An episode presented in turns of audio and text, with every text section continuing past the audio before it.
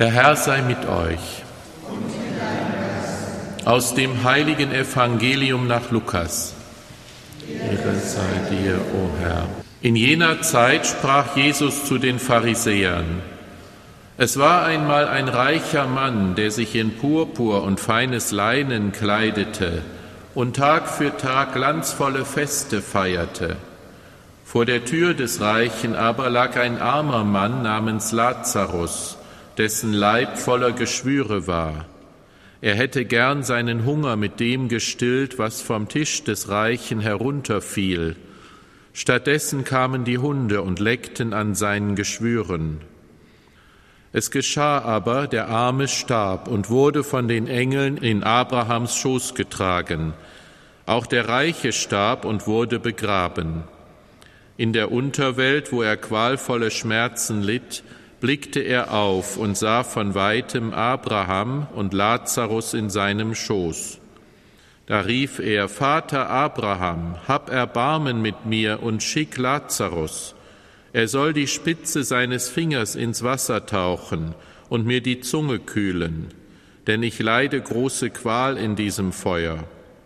Abraham erwiderte, mein Kind, erinnere dich daran, dass du schon zu Lebzeiten deine Wohltaten erhalten hast, Lazarus dagegen nur Schlechtes. Jetzt wird er hier getröstet, du aber leidest große Qual.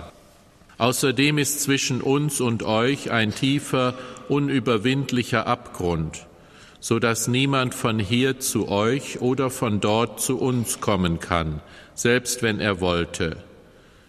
Da sagte der Reiche, dann bitte ich dich, Vater, schick ihn in das Haus meines Vaters, denn ich habe noch fünf Brüder. Er soll sie warnen, damit nicht auch sie an diesen Ort der Qual kommen. Abraham aber sagte, Sie haben Mose und die Propheten, auf die sollen sie hören. Er erwiderte, Nein, Vater Abraham, aber wenn einer von den Toten zu ihnen kommt, werden sie umkehren. Darauf sagte Abraham zu ihm, wenn sie auf Mose und die Propheten nicht hören, werden sie sich auch nicht überzeugen lassen, wenn einer von den Toten aufersteht. Evangelium unseres Herrn Jesus Christus. Sei dir Christus. Jesus spricht zu den Pharisäern. Die Pharisäer, eine Gruppe im damaligen Judentum. Ich muss das nicht groß erklären, das haben Sie sicher schon oft gehört, die nicht die Bösen waren, sondern die, die ihren Glauben, die Torah, das Gesetz, das jüdische Gesetz, also die Glaubensregeln ihr, des Judentums sehr ernst genommen haben, einschließlich auch der Sorge für die Armen, gehörte alles mit dazu, nicht Almosen geben, nicht das waren Werke, die, ähm, die ihnen vorgegeben waren. Und trotzdem ist immer die Tendenz, nicht, dass wir, gerade wenn wir einen Katalog an, an Gesetzen haben, an Vorschriften, nicht, wie wir uns zu verhalten haben, dass wir korrekt sind, ist immer die Tendenz, die Neigung dazu, äh, zu schauen, äh, was muss ich tun, wie viel muss ich tun, dass ich so durchkomme, nicht, dass es reicht. Wie viel muss ich tun, dass es reicht? Nicht, dass ich das Gesetz erfülle, um mir nichts nachsagen zu lassen. Nicht? Und wenn wir so denken, dann kann es oft passieren, dass wir wirklich nur nach dem Minimum Ausschau halten, nicht? das Minimale, was ich tun muss. Und äh, das entspricht nicht der, der Intention Gottes, nicht mit der er die Gebote gegeben hat und auch ganz bestimmt nicht dem Denken und dem Reden Jesu, nicht, sondern er sagt, Du musst immer barmherzig sein.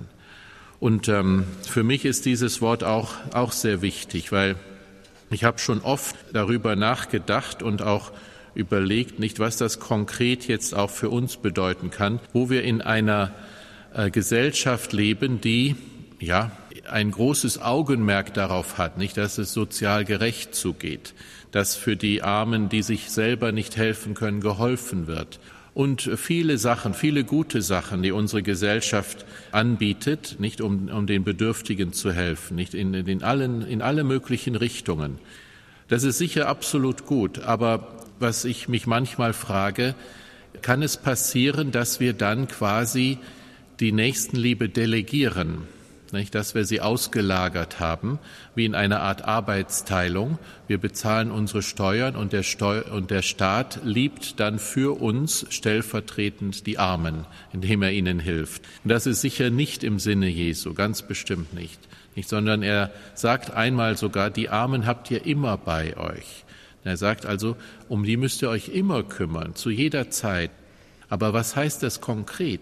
Was bedeutet das? Ist das jetzt der Arme, der in der Fußgängerzone um ein bisschen Geld bettelt? Oder ist es einer, der irgendwie ja in einer Gegend wohnt, nicht die jetzt heruntergekommen ist oder sind es Kinder, nicht die vernachlässigt sind, nicht um die man sich kümmern kann? Ich denke mal, ein, eine Sache ist sicher, dass es äh, viele äh, Einrichtungen gibt, auch wo man sich ehrenamtlich engagieren kann und helfen kann. Das sind oft Sachen, ich denke jetzt zum Beispiel an die Lesepatenschaften in den Grundschulen. Ich weiß von einigen Leuten aus unserer Pfarrei, ältere Leute, die das über Jahre gemacht haben. Nicht äh, Kindern, die von zu Hause nicht so viel äh, jetzt mitbekommen haben, wie dass die Eltern vielleicht studiert haben oder dass sie irgendwie einen intellektuellen Beruf haben oder dass sie de, der deutschen Sprache so mächtig sind. Und dann gibt es Leute aus unserer Pfarrei, und über, auch darüber hinaus natürlich nicht, die sagen, das ist gut, da zu helfen. Das ist eine Form von Armut. Also wir müssen wirklich überlegen, was bedeutet das heute ganz konkret? Sind es ältere Menschen vielleicht, wo der Ehepartner gestorben ist, die traurig zu Hause sind und die niemand haben, der sie besucht? Wenn wir die Augen aufmachen, und ich sage das auch zu mir selbst, dann bin ich sicher, dass uns Gott helfen wird, dass er uns zeigen wird, die Menschen, nicht die, so ähnlich wie der Lazarus, der an der Türschwelle des Reichen war, den er aber nicht gesehen hat. Er hat ihn irgendwie nicht, nicht wahrgenommen. Das kann uns auch passieren.